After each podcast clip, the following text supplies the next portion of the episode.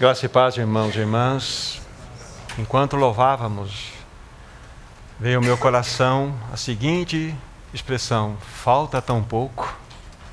Falta tão pouco para nós encontrarmos aquele que é o amado da nossa alma. Certo, irmão, considerando esta realidade da volta do nosso Senhor, ele disse que já se pode sentir o perfume, porque ele já se levantou do seu trono está vindo em direção à sua noiva. Então, isso nos remete a um seguinte pensamento: é tempo de salão de beleza. As mulheres, muito mais do que nós, vão entender o que eu quero dizer. Quando uma mulher, uma noiva, vai para o salão de beleza, ela quer ser produzida da melhor forma possível, nos seus trajes, em todo aquele aparato que virá sobre ela, na sua preparação, porque ela tem uma única intenção: impactar o seu noivo. Para a igreja é a mesma realidade. É tempo de salão de beleza espiritual. É tempo para que nós busquemos a face do nosso amado Senhor, uma vida de separação, uma vida de santidade, uma vida aos pés do Senhor, uma vida ascensional, uma vida através da qual nós possamos expressar o amado da nossa alma. Falta tão pouco, amados irmãos e irmãs, que os nossos corações anseiem verdadeiramente esse encontro, que nossos corações possam desejar com a força íntima que há nele, aquele tempo onde nós tere, teremos a oportunidade de contemplar a face do nosso amado Senhor. Queridos irmãos, mais uma vez digo: falta tão pouco.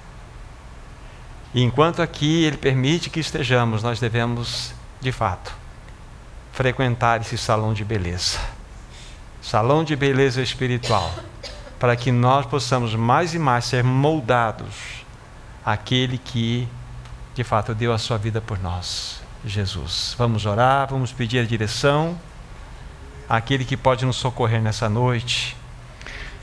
Nosso querido Pai Celestial, nas tuas santas mãos nós entregamos esse tempo de meditação da tua palavra.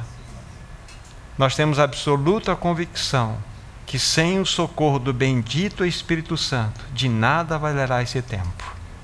Então nós pedimos a intervenção do Espírito Santo nesse ambiente, em nós, entre nós, na palavra, para que nós possamos receber toda aquela medida, toda aquela porção que o Senhor deseja comunicar a cada um de nós. Querido Pai, nós oramos no precioso nome do Teu Filho Jesus. Amém. Vamos tomar nossas Bíblias, livro de Efésios, capítulo 6. Efésios, capítulo 6, do versículo 10 ao 18. A palavra de Deus assim diz: Quanto mais sede fortalecidos no Senhor e na força do seu poder, revestivos de toda a armadura de Deus, para poderdes ficar firmes contra as ciladas do diabo. Porque a nossa luta não é contra a sangue e a carne, e sim contra os principados e potestades, contra os dominadores deste mundo tenebroso, contra as forças espirituais do mal nas regiões celestes. Portanto, tomai toda a armadura de Deus, para que possais resistir no dia mal, e depois de teres vencido tudo, permanecer inabaláveis. Estai, pois, firmes, cingindo-vos com a verdade, vestindo-vos da coraça da justiça. Calçai os pés com a preparação do evangelho da paz, embraçando sempre o escudo da fé, com o qual podereis apagar todos os dardos inflamados do maligno Tomai também o capacete da salvação e a espada do Espírito, que é a palavra de Deus, com toda oração e súplica, orando em todo tempo no Espírito, e para isto vigiando com toda perseverança e súplica por todos os santos. Vamos acrescentar mais uma porção para lermos juntos. Primeira Epístola de Pedro, capítulo 5. Primeira Epístola de Pedro, capítulo 5 Aqui nós vamos ler dois versículos. 8 e 9. Nosso texto base é o primeiro que nós lemos, Efésios, mas eu quero agregar aqui essa leitura. 1 Pedro 5, 8 e 9. Sede sóbrios e vigilantes. O diabo, vosso adversário, anda em derredor, como o leão que ruge, procurando alguém para devorar. Resistirem firmes na fé, certos de que sofrimentos iguais aos vossos estão se cumprindo em toda a vossa irmandade espalhada pelo mundo. Até aqui, as porções que temos juntos. Como os irmãos sabem, o meu encargo, que começou na semana passada, e espero diante do Senhor nós concluirmos nessa noite, e tem a seguinte temática: a nossa luta não é contra sangue e a carne. A nossa luta não é contra sangue e a carne. Essa é a nossa temática. Para que os irmãos possam entender bem, deixa eu fazer aqui uma, uma, uma, uma colocação inicial. Quando vocês vão estudar, por exemplo, o livro de Efésios, qual seria o livro parâmetro do Velho Testamento para vocês estudarem juntos? O livro de Josué.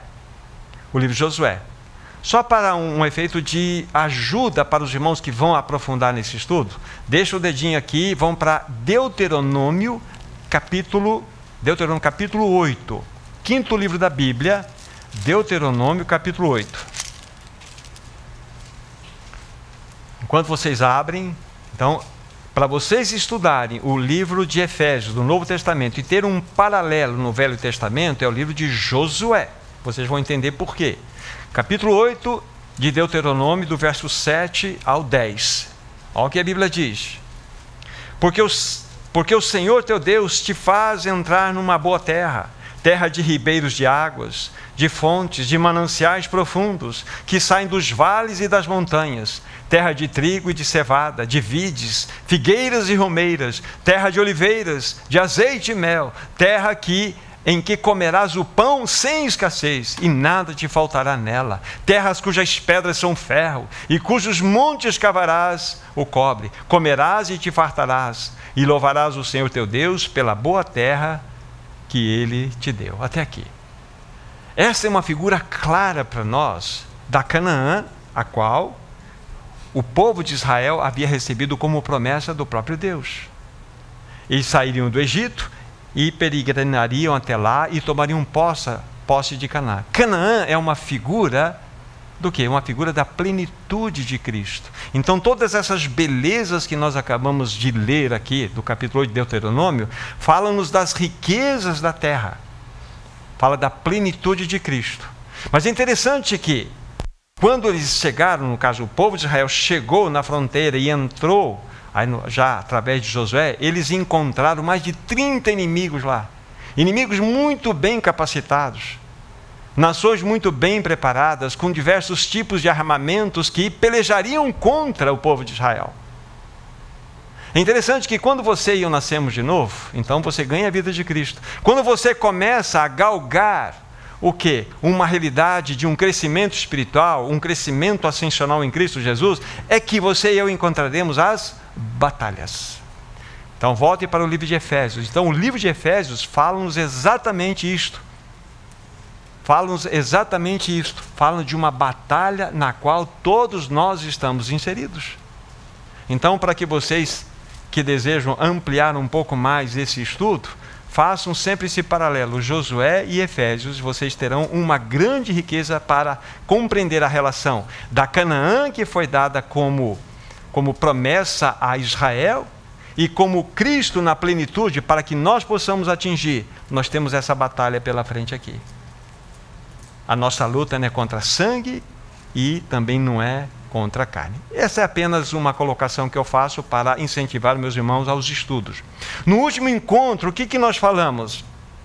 Nós dissemos aos irmãos que nós estamos num campo de batalha e não numa Disneylândia espiritual. Nós não nascemos num parque de diversão, nós nascemos num contexto de guerra. E esta guerra está acima da nossa compreensão mental. Foi isso que eu disse para os meus irmãos na semana passada. E essa luta, ela é travada não nas bases das forças e das armas humanas. Ela é travada nas regiões celestiais. É interessante que Paulo fala que a nossa luta não é contra sangue e carne. Lá, quando Josué entrou na terra com mais de 30 inimigos para vencer, lá ele usou a espada. Era a força do sangue e da carne. Ele usou a espada para conquistar. Só que dentro do âmbito espiritual é uma outra realidade. É uma outra realidade. Então, a nossa realidade agora é uma realidade que envolve as regiões celestiais. Nós havíamos dito também aos irmãos que na medida em que nós nos aproximamos do tempo do fim, essa batalha, ela vai se intensificar, ela vai crescer em realidade. Não tem a menor dúvida disso. Satanás tem atacado violentamente, como eu disse para os meus irmãos, o povo de Deus, com a intenção de desgastá-lo, desanimá-lo. E os alvos são as famílias, os alvos são os cônjuges, os alvos são implicações de relacionamento de pais e filhos, filhos e pais. O alvo de Satanás é trazer cisane entre os santos. Esse é o papel dele. Então Satanás, ele está atacando violentamente o povo de Deus, com a intenção de desgastá-lo e desanimá-lo, como nós falamos da semana passada.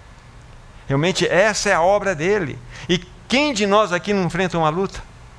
Qualquer um de nós poderia vir à frente agora e dar um testemunho de lutas que estão acima da nossa compreensão. O inimigo é extremamente ardiloso e preparado.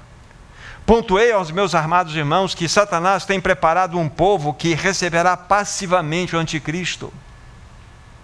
Isso está sendo preparado por ele, ou seja, esse processo, esse projeto de Satanás que é preparar um povo para receber passivamente o anticristo está acontecendo está ocorrendo. Ao longo das eras, queridos irmãos e irmãs, Satanás está moldando uma humanidade caída à sua própria imagem e semelhança. Então, duas coisas importantes. Primeiro, acabei de dizer para vocês que Satanás está preparando um povo para receber passivamente o anticristo. O anticristo, quando ele se manifestar, ele será aplaudido. Ele será recebido com festa ele não imporá nada. Ele será recebido porque ele virá como grande líder religioso que trará o quê? Trará, a, vamos dizer assim, as respostas que a humanidade daquele momento terá. Não tem a menor dúvida disso. Então, essa é situação. Há um preparo para que a humanidade passivamente receba o anticristo. E de que maneira então Satanás pode fazer isso? Moldando essa sociedade caída à sua imagem e semelhança. Aí você pergunta, mas como isso pode acontecer? Quero explicar ou da melhor maneira possível colocar aos meus irmãos. Eu vou colocar um pensamento para vocês aqui plausível. Então ele é plausível, então vocês ouçam a lápis e escrevam a lápis, porque se um dia nós precisarmos fazer algumas correções, nós vamos fazer, sem problema nenhum. Mas vou colocar um pensamento plausível para os meus irmãos aqui nesta noite, para tentar responder como que Satanás ele está moldando esta humanidade caída sua imagem e semelhança. Peguem, por favor, um texto que eu citei na semana passada, 2 Tessalonicenses, 2 Tessalonicenses, capítulo 2, versículo 7. 2 Tessalonicenses 2,7. Eu tinha citado esse texto, quero só deixá-lo novamente em evidência aqui para vocês. Diz aí a palavra de Deus: Com efeito, o mistério da iniquidade já opera e aguarda somente que seja afastado aquele que agora o detém. Sem entrar em todo o mérito do significado dessa passagem, o fato é que, com clareza, nós temos absoluta convicção que um mistério, e chamado mistério da iniquidade, já está operando. E essa palavra iniquidade, na sua tradução, é sem anomia, sem lei, a negativa, nomos lei. O mistério do sem lei, da sem lei. Ou seja, Satanás tem um projeto para ir contrariamente a tudo aquilo que Deus estabeleceu. Se Deus diz, diz sim, Satanás diz não. Se Deus diz bom, Satanás diz ruim. E assim vai. É, é o processo da inversão. Nós não vivemos num tempo de inversão de valores? Hoje, o que, que as nossas leis aprovam? Vocês se lembram claramente daquilo que foi dito já um tempo atrás? Como que em sã consciência nós podemos admitir uma nação completa, ou parte dela, vamos dizer assim, em especial das mulheres, estou pensando em outro país agora, sair às ruas vibrando, gritando, fazendo festa porque o aborto foi aprovado. Nós somos donas do nosso próprio corpo. O que é isto, gente? Não é uma inversão de valores? Isso não é a colocação de uma mentalidade satânica numa sociedade? Quando se discute a lei, um projeto da ideologia de gênero, onde se discute a lei em pauta, onde se se coloca que a pedofilia não é mais simplesmente um, um, um, um crime atroz, é simplesmente uma opção sexual. Isso não é uma loucura na sociedade? Isso é uma loucura. Isso é o que? É o, a formação de uma cultura satânica na sociedade. Isso vai trazendo para a cultura um amoldar. Agora, como que isso acontece? Esse é o mistério da iniquidade. Agora, como isso acontece? Então, vamos colocar a plausibilidade da explicação para vocês. Vamos para o livro de Apocalipse, capítulo 13, por favor. Apocalipse, capítulo 13. E aqui nós vamos ler dois versículos, o 16 e o 17. Apocalipse 13, 16 e 17. A todos os pequenos e os grandes, os ricos e os pobres, os livres e os escravos, faz que lhes seja dada certa marca sobre a mão direita ou sobre a fronte, para que ninguém possa comprar ou vender senão aquele que tem a marca o nome da besta ou o número do seu nome. Até aqui, essa marca. Vocês já estudaram sobre isso algumas vezes?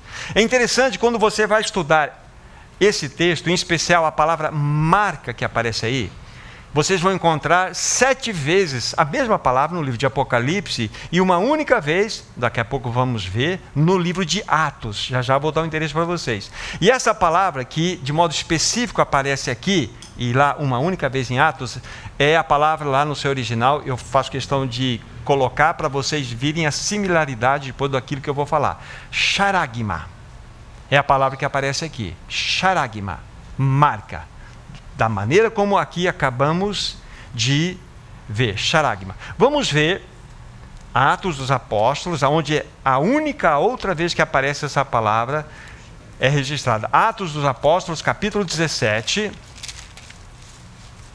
Vamos construir um raciocínio aqui. Atos 17, verso 29. Atos 17, verso 29. Muito bem. Aqui diz assim: Sendo, pois, geração de Deus, não devemos pensar que a divindade é semelhante ao ouro, à prata ou à pedra, trabalhados pela arte e imaginação do homem.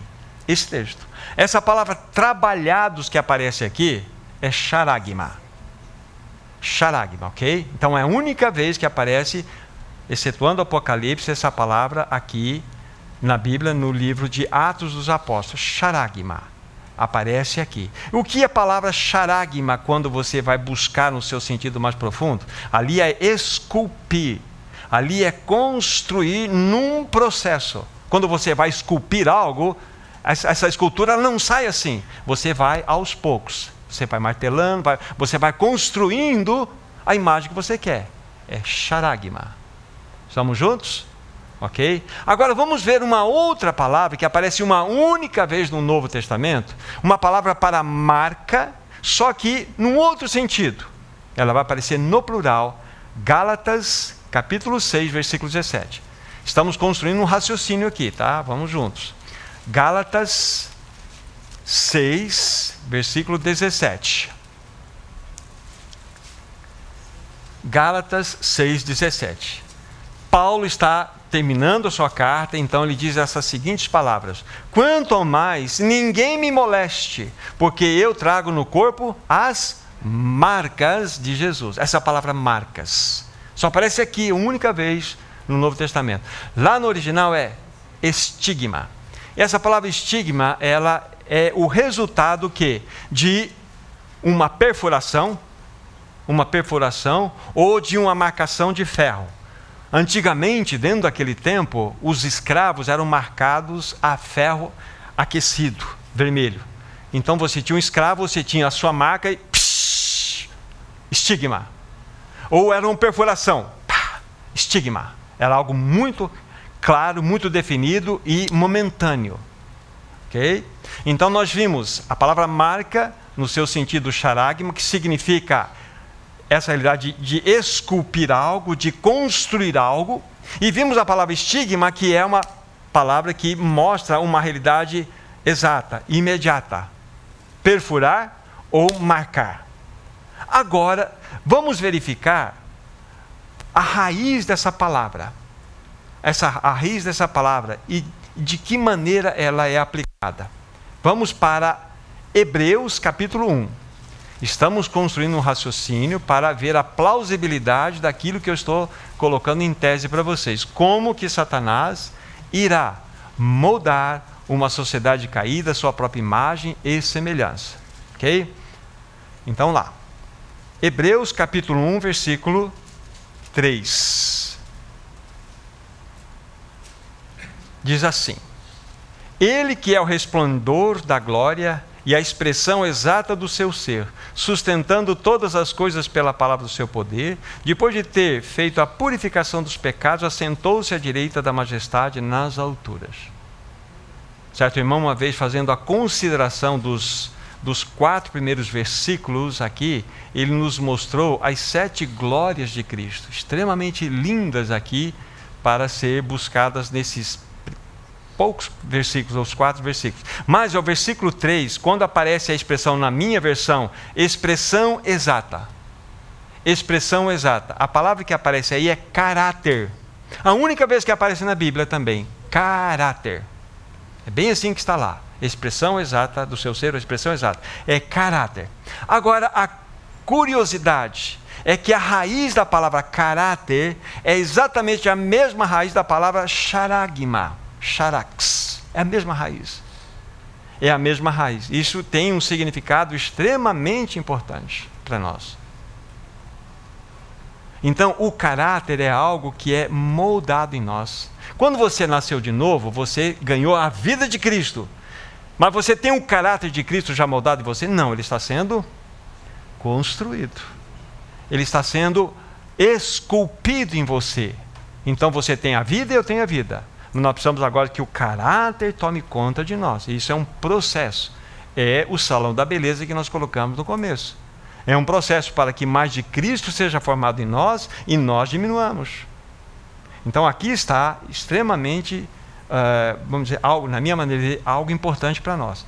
E é exatamente isso. É a mesma raiz da palavra caráter, é a palavra charagma. Por que, que o Espírito Santo usou isto?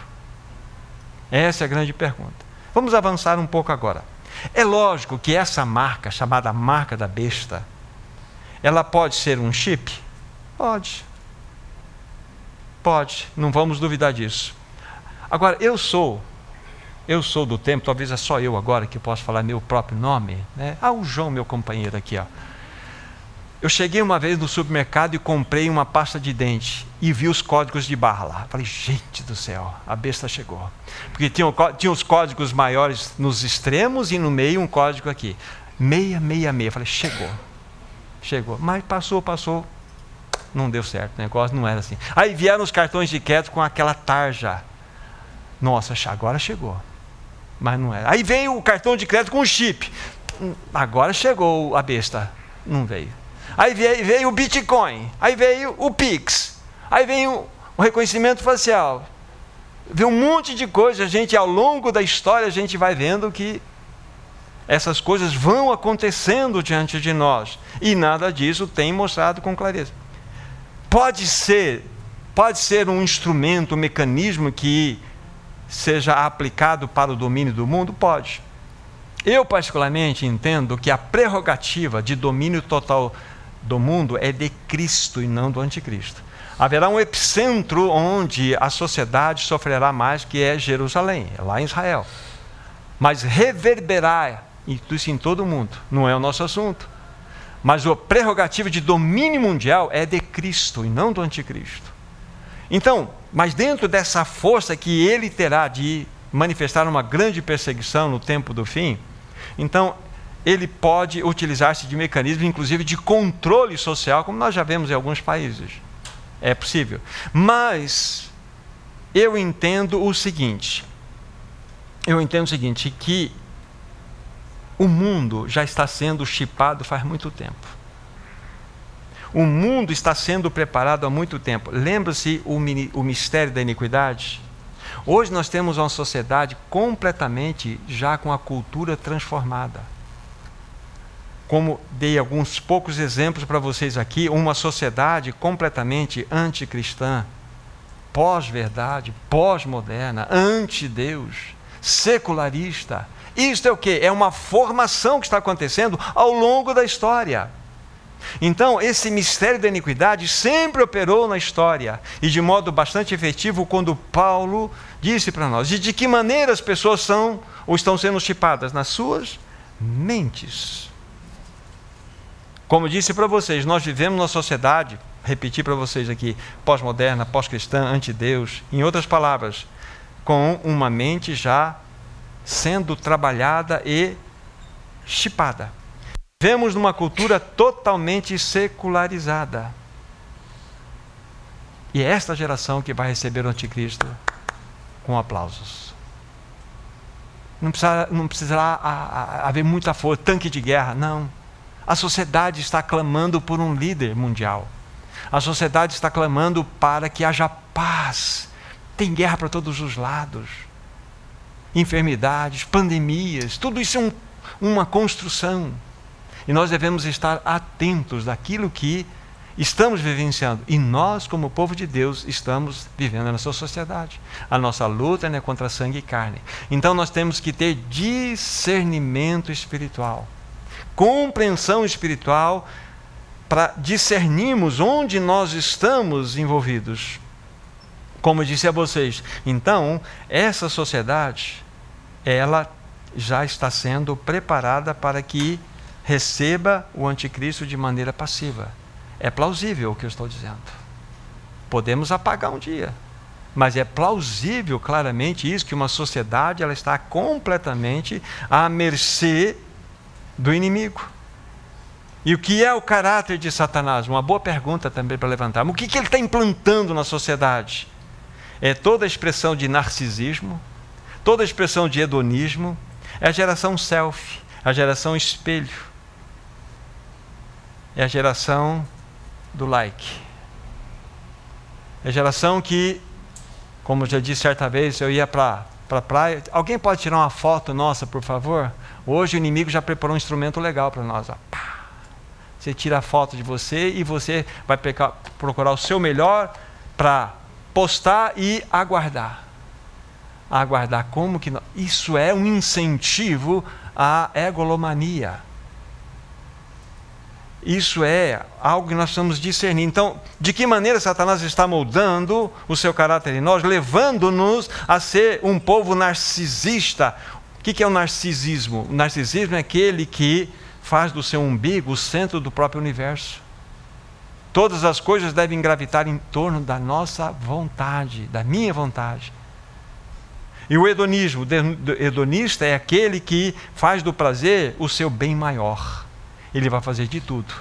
Deixa eu repetir algo que eu falei na semana passada. As três palavras mais faladas no século XX e dentro do século XXI são ter, fazer e prazer. Essas foram as três palavras mais faladas no século XX e dentro do século XXI. Isso nós precisamos discernir como povo de Deus. Queridos irmãos e irmãs, a nossa luta é contra sangue e a carne E diante de uma situação como essa, nos sentimos tão impotentes, às vezes, tão incapazes, não é verdade? Então, hoje, hoje nós vivemos num, numa situação que, para você acessar o coração de alguém, para você pregar o Evangelho, você tem que vencer várias barreiras. Várias barreiras. Antigamente, quando você ia pregar o Evangelho, estou falando do, do antigamente, me colocando aqui como principal. Então, você só tinha um campo um campo para atuar. É aquelas pessoas que tinham uma compreensão diferente da sua. Pessoas que viviam na idolatria, você só tinha que apresentar Jesus, você tragava um folheto e falava assim: vá e busque uma igreja evangélica mais próxima. Era assim. Mas hoje não. Hoje nós vivemos uma sociedade secularizada, completamente fora dos padrões. E como que você e eu seremos bênçãos nessa sociedade? Já falamos sobre isso lá atrás. Você e eu precisamos ter presença fiel. Presença fiel. Você tem que estar preparado para responder a todo aquele que pedir a razão da esperança que está no teu coração. E a palavra responder, que aparece ali em 1 Pedro 3,15, é a palavra apologia. Apologia significa você tem que estar preparado para defender a sua fé. Você tem que saber. Você vai falar para uma pessoa, Jesus te ama. Que, que Jesus que é esse, rapaz? Não creio em Jesus, não creio nem na Bíblia, vai crer em Jesus. É assim que está a sociedade. Então você precisa conhecer o que há por trás para você acessar os corações. É discernimento espiritual, gente, que nós precisamos. Então, de fato, essa primeira parte, como foi na, na, na, na, primeira mensagem, é uma palavra, vamos dizer assim, que joga uma, uma prensa sobre nós. Mas há uma boa notícia, como disse para vocês. Há uma boa notícia que o varão aprovado por Deus entrou em cena dois mil anos atrás. O Deus Emanuel entrou em cena há dois mil anos atrás. Ele foi para uma sangrenta e horrenda cruz, queridos irmãos, e ali ele travou o combate cósmico, o combate do universo. Ali ele, pela sua morte, ele matou a morte, pela sua morte, venceu o ódio, pela sua morte ele venceu as trevas, pela sua morte ele venceu aquele que tinha o poder da morte, que é o próprio diabo. Na cruz foi selado, queridos irmãos, o destino de Satanás. Aquele que tinha o poder da morte foi destruído. Então nós somos um povo que tem o grande vitorioso habitando dentro de nós. Você não é um vitorioso, irmão. Não. Não aceite isso, você é mais do que vitorioso. Porque Cristo já venceu. Só há um vitorioso nesse universo chamado Jesus Cristo. E ele habita em você, que faz de você mais do que vitorioso. Então nós temos sim uma vitória, nós temos uma esperança. Há um grande vencedor sentado no mais alto, elevado trono deste universo, chamado Jesus Cristo. E o custo dessa batalha, queridos irmãos e irmãs, pela eternidade, ele carregará as marcas da cruz sobre seu santo corpo. Você, Vera, você, João, você, Wagner, vocês ganharão um corpo glorificado, igualzinho de Cristo, mas algumas coisas serão diferentes. As marcas de Cristo, só Ele as levará. Marcas que falam do custo, Antônio, do custo que Cristo pagou por seu pecado Valdir pelo seu pecado, Severino pelo seu pecado, pelo meu pecado. E fala-nos do seu grande e majestoso amor demonstrado por nós naquela cruz. Que Senhor é este? Elinho, que Senhor é este? Que Senhor glorioso é este? Então esse é o custo da batalha. Então nós temos hoje o que? Um guerreiro celestial ferido, sentado no mais alto trono desse universo. Ele é um guerreiro, mas ele está ferido. E ferido de amor por você e ferido de amor por mim. Esse é o Senhor. Ele é o grande vencedor. E vocês sabem, queridos irmãos, que para que Jesus Cristo vencesse tudo isso que nós acabamos de mostrar aqui, o que ele precisou fazer? Ele só precisou ser fraco. Ele só precisou ser fraco, se entregar, para que ele fosse o grande vitorioso. Ele se entregou mas havia algo nele, ele não tinha pecado. Vocês sabem que ele desceu ao Hades, ao inferno, como diz a nossa versão, mas é o Hades. E por que, que ele não ficou no Hades? Por que, ele não ficou no Hades? Paulo, você sabe, ele não ficou no Hades? Porque o inferno só pode reter aquilo que o pecado tocou. E Jesus pecou, Murilo? Não pecou. Então Jesus não poderia ser retido no Hades. Ele saiu de lá, mas não saiu de mãos vazias, não. Ele saiu com duas chaves: as chaves da morte e as chaves do inferno. Esse é o teu Cristo maravilhoso que habita dentro de você. É o guerreiro celestial ferido que mora em você. É Ele que nos insere numa batalha que para nós é inglória. Nós não temos capacidade de vencer o que nós vamos falar logo mais. Mas o Cristo Todo-Poderoso que habita em nós já venceu. A nossa luta, irmãos e irmãs, não é contra sangue e carne. Conforme, conforme vamos ver, é contra principados, potestades, dominadores desse mundo tenebroso, contra forças espirituais do mal nas regiões celestes. E Ele, esse Cristo maravilhoso, deseja que nós desfrutemos da sua vitória. Voltem, por favor, para Efésios capítulo 6. Efésios capítulo 6. Versículo 13.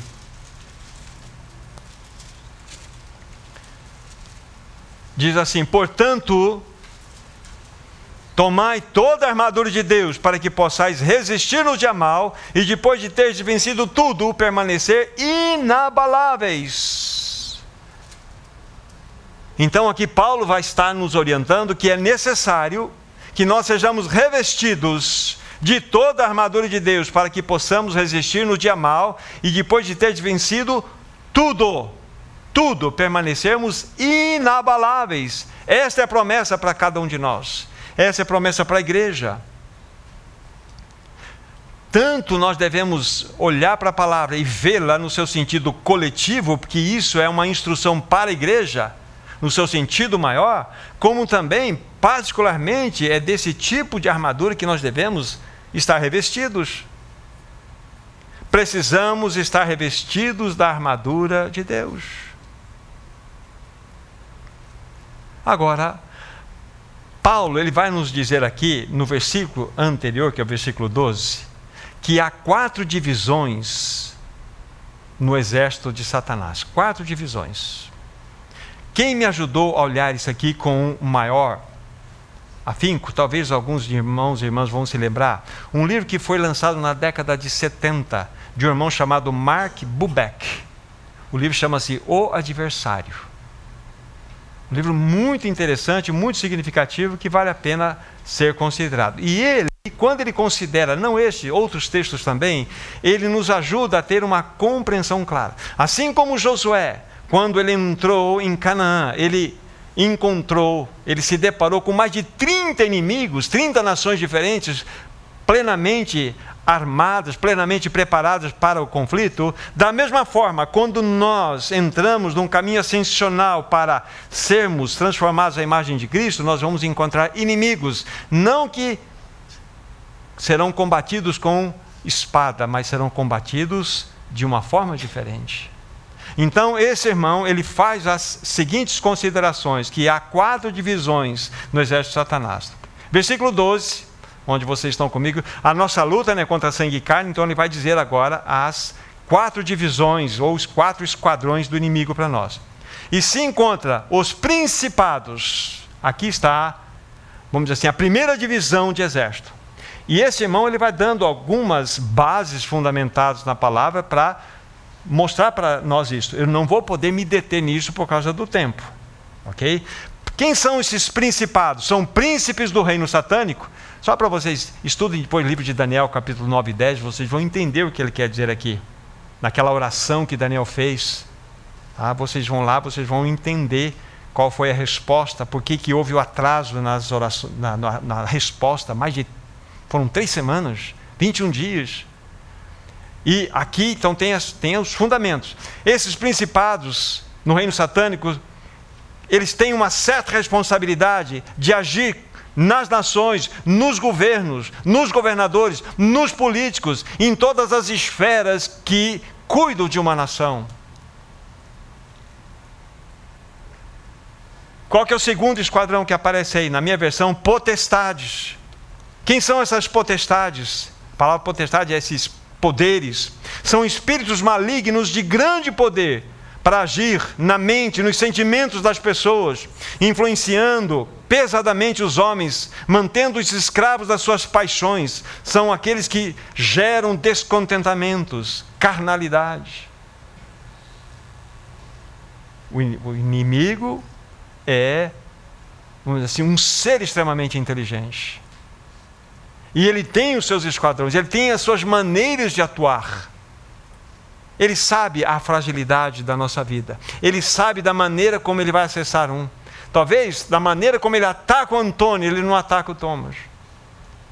Porque ele sabe qual é a minha fragilidade e qual é a sua fragilidade. Ele sabe como instigar, ele sabe como, como provocar. Então, tudo isso faz parte de um ambiente que nós, na nossa inteligência, não conseguimos discernir. De repente você está na sua própria casa, vem uma cisânia. De onde vem essa cisânia? Vem um negócio ali, dá uma esquenta ali, um raspa-facão no chão. o que está acontecendo? O inimigo está por trás. O inimigo é extremamente ardiloso. Extremamente ardiloso. O terceiro esquadrão, aí no versículo 12, fala: dominadores desse mundo tenebroso. Quem são estes seres? este esquadrão, né, ou essa força, age e promove todo tipo de superstição, falsas religiões, feitiçarias, ventos de doutrina. É como se eles tivessem uma incumbência muito clara de trazer todo tipo, assim, de mentiras dentro do campo religioso, inclusive falsas doutrinas para dentro do povo de Deus. Então são estes dominadores do mundo tenebroso que agem dessa forma. Talvez pela primeira ou poucas vezes você ouviu sobre isso, pode gerar um pouco de espanto em você, mas nós estamos numa luta espiritual, queridos irmãos irmãos e irmãs. É uma luta espiritual. E nós não podemos realmente fechar os olhos para isso. O inimigo quer que duas coisas aconteçam conosco. Ou nós desprezemos completamente que isso aí é uma coisa da nossa cabeça, ou então ele quer que nós entramos de ponta cabeça e ficamos enxergando o diabo em todas as coisas. Ele sempre vai levar nos extremos. Aí tudo é o diabo. Bateu um vento na janela, o diabo está aí. Não. Tem que tomar cuidado. Nós temos que discernir. Discernir as coisas. Ok? E por fim, a última parte que compõe esses, esses esquadrões, hostes espirituais, versículo 12, no final que agem né, da maldade, que agem nas regiões celestes. Quem são estes, segundo esses, esse e outros irmãos? Eles atacam as igrejas, trazendo dissensões, divisões, partidarismo. Gera contenda. É aqueles que sabem como provocar através da nossa finitude, provocar através das nossas falências pessoais, o que? Um ensimesmamento, né? vamos colocar assim onde nós crescemos do nosso umbigo e fazemos queda de força. E nós só seremos vitoriosos contra Satanás só em um palco, só numa plataforma boca no pó. Porque você andando com boca no pó, você andando humilhado, Satanás é o soberbo. É o soberbo. Ele não vai até lá. Qual que é o caminho da grande vitória? É nós andarmos, de fato, humilhados com a boca no pó. Esse é o grande, vamos dizer assim, é a grande verdade para nós termos diante de nós para desfrutarmos dessa vitória. E qual seria então o remédio para enfrentar essas hostes tão especiais? É vestir-nos então da armadura. Chegamos ao ponto. Para que gastemos todo o nosso tempo para olhar aqui, na minha maneira de ver, as sete vestes que compõem a armadura a armadura que o cristão deve ter, que a igreja deve ter sobre si. Sabe que Paulo, quando escreveu esta carta, ele estava preso em Roma. Paulo já tinha vindo de uma prisão que começou, ele foi prisionado lá em, em Jerusalém, foi levado para Cesareia, lá ele permaneceu dois anos, ele é levado para Roma e permaneceu mais dois anos. São quatro anos na totalidade de aprisionamento de Paulo. E quando ele estava em Roma, que era uma prisão, vamos colocar, era uma prisão não estatal, e sim de uma acusação do povo judeu, era uma prisão que ele poderia ter uma certa liberdade. Só que essa liberdade implicava em quê? Ele estava atado a um soldado romano 24 horas por dia. A cada seis horas trocava-se a guarda e acorrentado no pé, penso ser no pé, um soldado era ali aquele que era o companheiro. Quando vocês leem Filipenses, vocês vão ver o estrago que Paulo fez ali na guarda pretoriana. Ele falava assim: os irmãos da guarda pretoriana, vocês vão ver que muitos creram. O que, que Paulo ia ficar fazendo se não anunciar o evangelho? Em nenhum momento ele questionou Deus. Eu, o grande apóstolo, preso quatro anos, estou perdendo tempo aqui. Ele não olhava a vida dessa forma. Ele sabia que Deus estava no controle de tudo.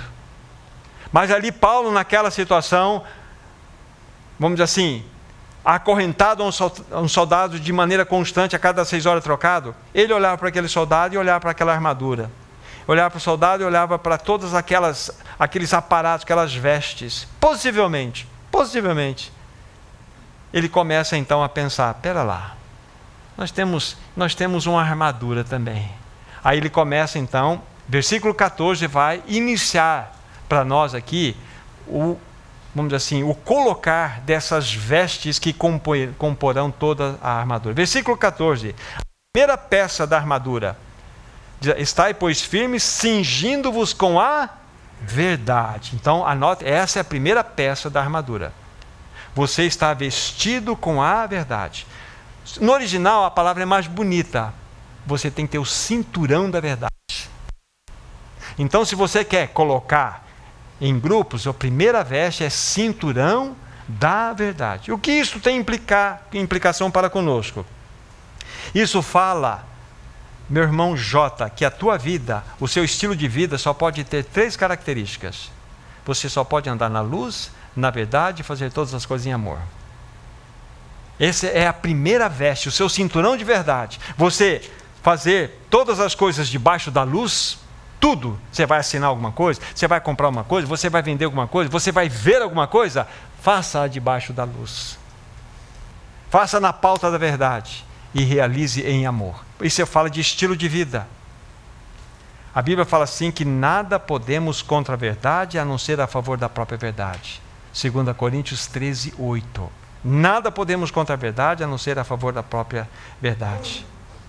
É o cinturão da verdade, essa primeira peça que compõe a armadura que o cristão deve usar, que a igreja deve portar.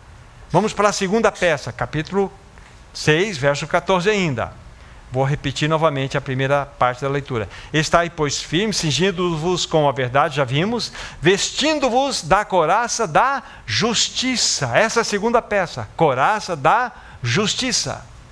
Essa segunda peça, Daniel, que você e eu devemos ter para compor toda a armadura.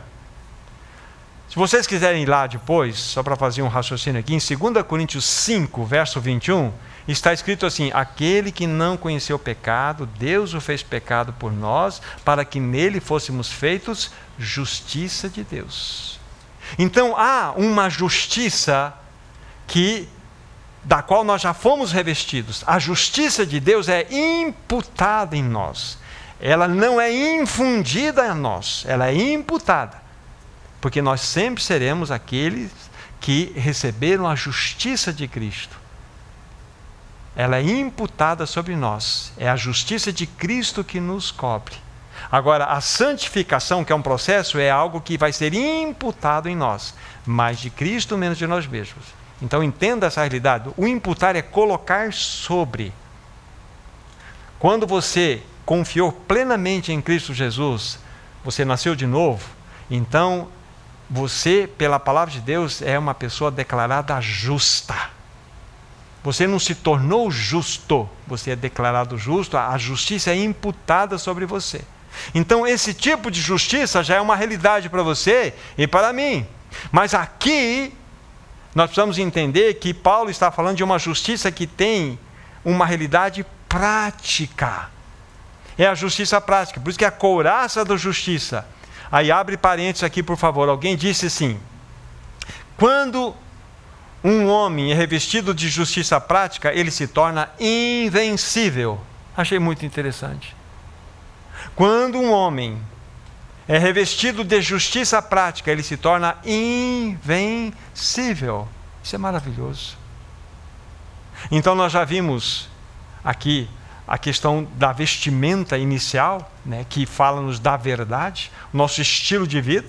E aqui a segunda característica da veste é temos a couraça da justiça. Agora, versículo 15 vai nos falar da terceira peça que envolve essa armadura. Versículo 15: Calçai os pés com a preparação do evangelho da paz. Há uma, vers uma versão alternativa, e eu quero apresentar aqui até como o, o subtítulo, o título aqui dessa terceira peça, que é Os pés calçados de prontidão para anunciar o evangelho da paz.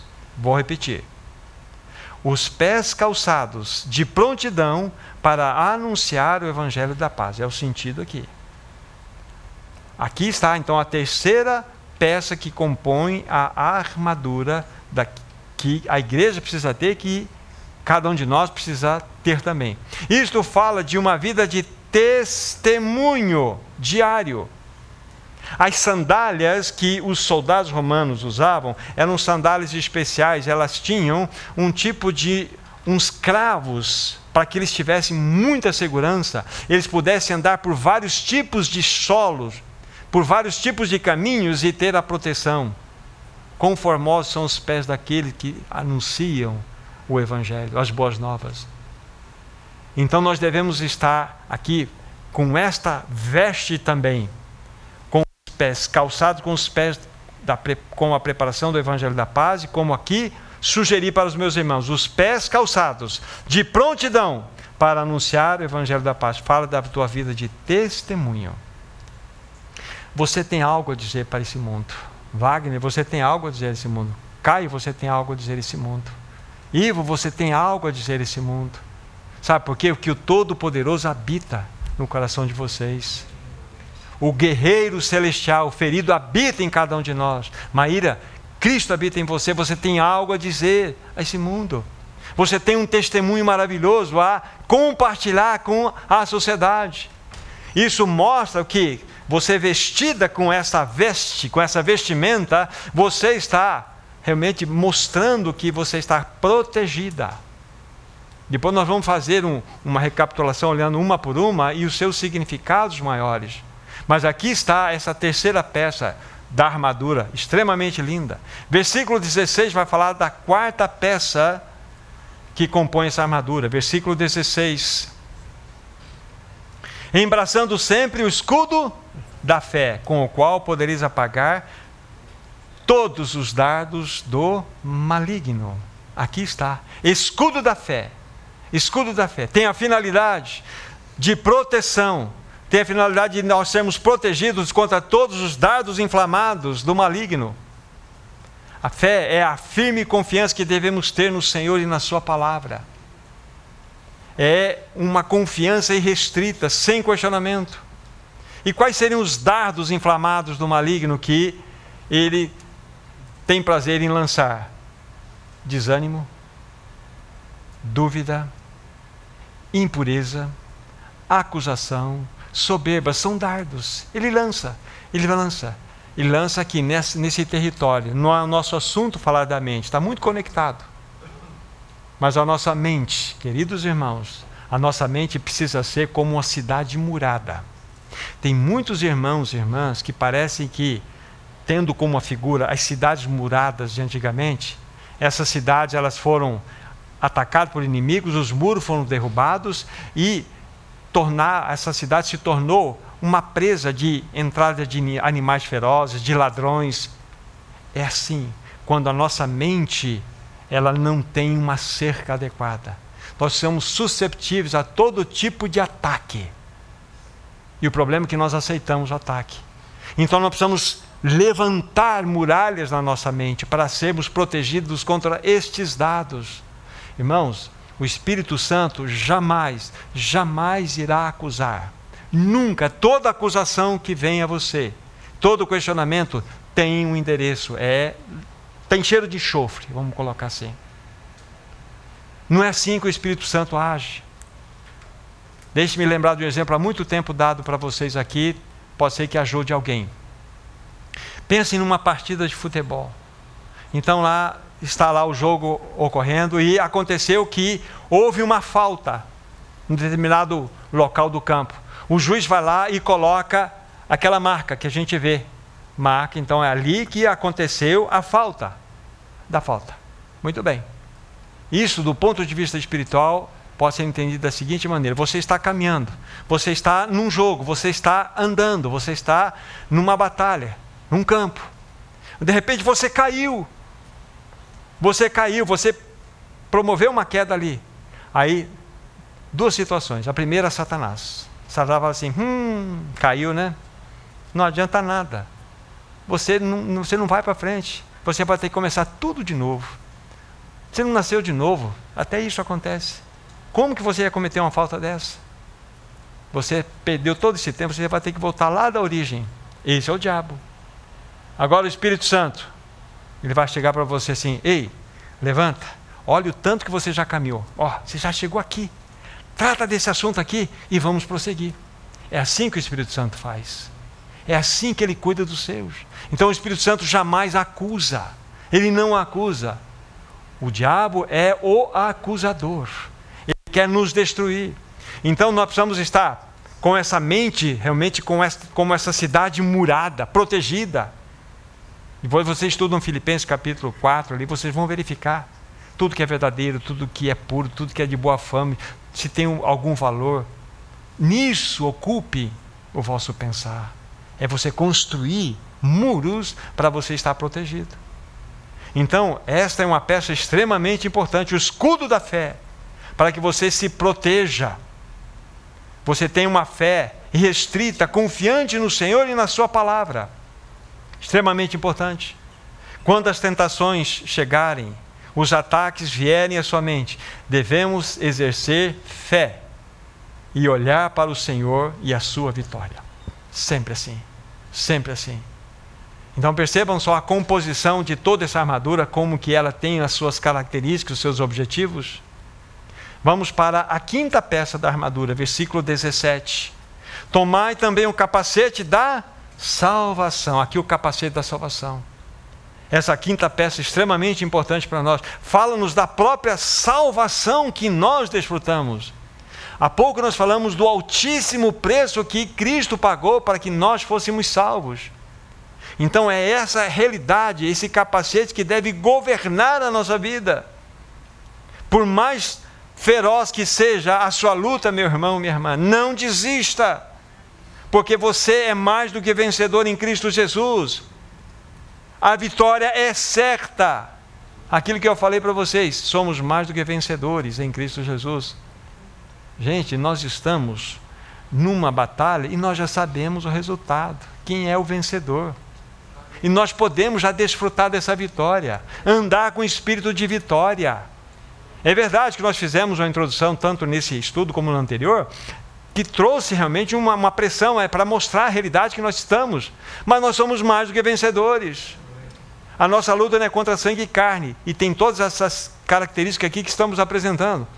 Os quatro esquadrões que vimos, que, estão, que está agindo, esse, eles estão agindo em nós mas vamos nos revestir. E a Bíblia fala que, uma vez vestidos, vamos resistir tudo, vencer tudo e permanecer inabaláveis. Esta é a promessa vera para você, para todos nós. Júlio, para você, para todos nós. Essa é a grande promessa. Então, aqui, esse capacete da salvação fala-nos exatamente daquilo que é o mais precioso que você tem. Você tem o Todo-Poderoso habitando em você. No mesmo versículo 17, aparece para nós aí a sexta peça que compõe essa armadura. Vamos fazer a leitura aqui. Novamente, né? Tomai o capacete da salvação e a espada do Espírito, que é a palavra de Deus. Aqui está, a espada do Espírito. É essa sexta peça que compõe a armadura. É a palavra de Deus. Irmãos, um soldado, pense num soldado, dentro daquele contexto, soldado romano, sem espada, como que ele poderá combater o seu inimigo? Sem espada, ele não pode batalhar, ele se torna um alvo fácil do seu inimigo. Um cristão sem a palavra de Deus é um alvo fácil de Satanás. A Bíblia fala assim: habite ricamente a palavra de Cristo em vós Porque a palavra de Deus é viva e eficaz, mais cortante do que uma espada de dois gumes. Ela é apta para discernir todos os pensamentos, dividir alma e espírito. Essa é a palavra de Deus. Vocês não têm, e eu também não temos, uma outra arma tão poderosa, tão efetiva, tão, vamos dizer assim, é, é, destruidora no, do, terreno do inimigo como a palavra de Deus. Quanto tempo, e eu faço essa pergunta mim: quanto tempo temos gastado para nos encher dessa palavra? Essa é a grande questão. Então aqui está a descrição dessa sexta arma, na espada do Espírito. Agora, no versículo 18, nós temos aí, na minha maneira de ver, eu vou colocá-la como uma vestimenta, como uma peça da armadura. Alguns irmãos não consideram, mas eu vou colocar aqui a minha maneira de enxergar e se constituirá então na sétima peça da armadura que devemos ter, que é a oração. Vou ler versículo 18. Com toda oração e súplica, orando em todo o tempo, no Espírito, e para isso vigiando com toda perseverança e súplica por todos os santos.